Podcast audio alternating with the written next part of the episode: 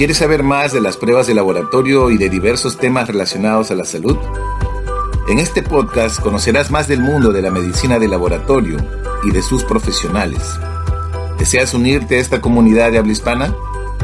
Soy Luis Figueroa y mi visión es que te sumerjas al conocimiento científico de la medicina de laboratorio. Bienvenido a mi podcast. Disfrútalo.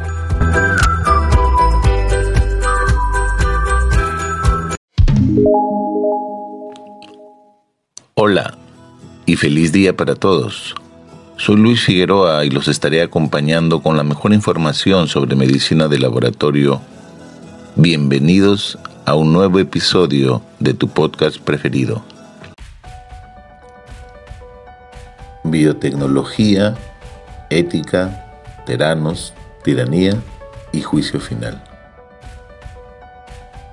Este domingo, después de una tarde con unos amigos al regresar a casa en auto, escuchar un tema musical titulado Sympathy for the Devil de los Rolling Stones me hizo recordar el día que escuché por primera vez a Elizabeth Holmes, presidente ejecutivo de Teranos. Este día estaba haciendo yo cola para ingresar al gran salón de la reunión científica anual de la Asociación Americana de Química Clínica, el ACC, el 1 de agosto de 2016 en la ciudad de Filadelfia, Estados Unidos. Mientras ingresábamos al salón, el fondo musical era con este tema. Este día ella brindó una conferencia titulada Ciencia y Tecnología de Teranos, la miniaturización de las pruebas de laboratorio. Elizabeth Holmes pasó de ser aclamada como el próximo Steve Jobs a, a estar enfrentando en estos momentos 20 años probablemente de prisión por cargos federales de fraude. ¿Qué pasó? Elizabeth Holmes, vestida de negro, mira hacia la cámara con sus penetrantes ojos azules y responde sin vacilaciones y sin parpadear. ¿Qué veremos en 2025? le pregunta el periodista. Ella responde, existirá un mayor acceso a la información sanitaria, menos gente tendrá que despedirse de sus seres queridos antes de tiempo con estas declaraciones empieza el interesante documental de HBO The Inventor Out for Blood in Silicon Valley, que narra la historia fascinante donde esta joven empresaria de Silicon Valley, en Palo Alto, California, este lugar arrogante y ambicioso, donde en 2005 embaucó a directores financieros, inversionistas, farmacéuticas, médicos reputados, periodistas, empleados, ingenieros y pacientes, para crear lo que en realidad acabaría siendo nada su startup Teranos. El objetivo, como ella dice en la entrevista, era detener en la medida de lo posible a la muerte. Ella abandonó sus estudios de la Universidad de Stanford en 2004 y fundó su empresa a los 19 años con la misión de crear una alternativa más barata y eficiente para los análisis de sangre tradicionales. Teranos prometió a los pacientes la posibilidad de crear pruebas para detectar enfermedades como el cáncer y la diabetes con solo unas gotas de sangre. Ella atrajo cientos de millones de dólares de fondos, una junta de figuras políticas reconocidas y socios minoristas claves. A medida que la versión de la empresa se disparó, Holmes empezó a usar camisetas negras de cuello alto similar a las que usaba Steve Jobs, y la revista Forbes la proclamó la mujer multimillonaria más joven del mundo que se hizo a sí misma. Todo esto basado en la idea que la compañía podría revolucionar el negocio de los laboratorios de diagnóstico desarrollando nuevos tipos de pruebas que eran más rápidas y baratas donde requerían menos sangre que las pruebas tradicionales.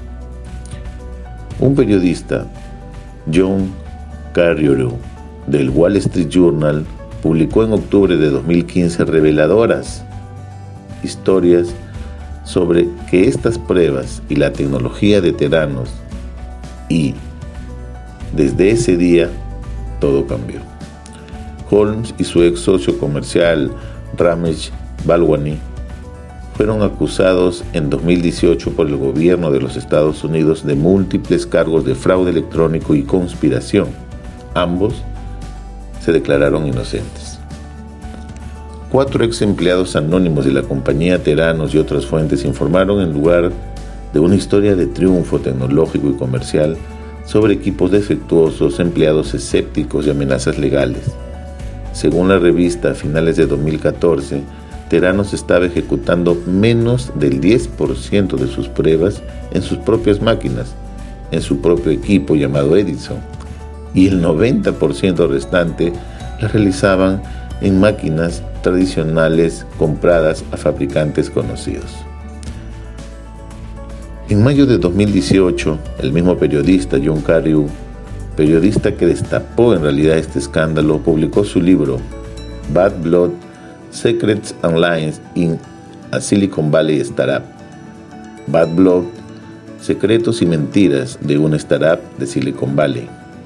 Este libro de no ficción, donde detalla el ascenso y caída de Teranos, recibió muchos elogios de la crítica y ganó el premio al libro de negocios del año 2018 por el Financial Times y McKinsey.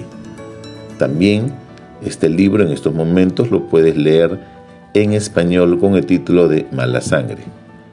En junio de 2018, tres semanas después de la publicación del libro Mala Sangre, Holmes y Balwani fueron acusados de dos cargos de fraude electrónico.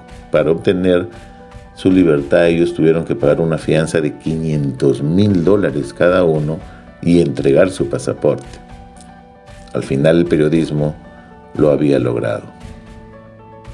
En estos momentos se está librando un juicio entre los Estados Unidos contra Holmes y Balwani. Acabe como acabe este juicio, este emblemático caso ha generado un cambio del paradigma en Silicon Valley. Al enjuiciar a dos ex ejecutivos, los fiscales generales mandan un mensaje claro a todos los empresarios de Palo Alto, California ya no se tolerarían faltas de conducta graves con pretexto de innovar. Tras el espíritu empresarial, hay formas legales que requieren honestidad, juego limpio y transparencia. Creatividad, innovación, emprendimiento, biotecnología son indisolubles con la ética y la moral.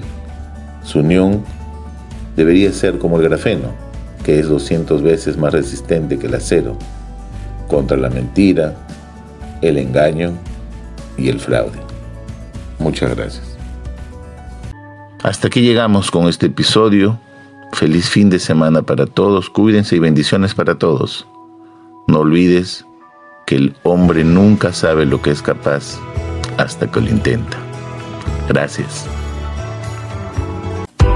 Gracias por escucharme y te invito a que continúes siguiendo los episodios en mi podcast. Nos vemos hasta un próximo episodio. Cuídate.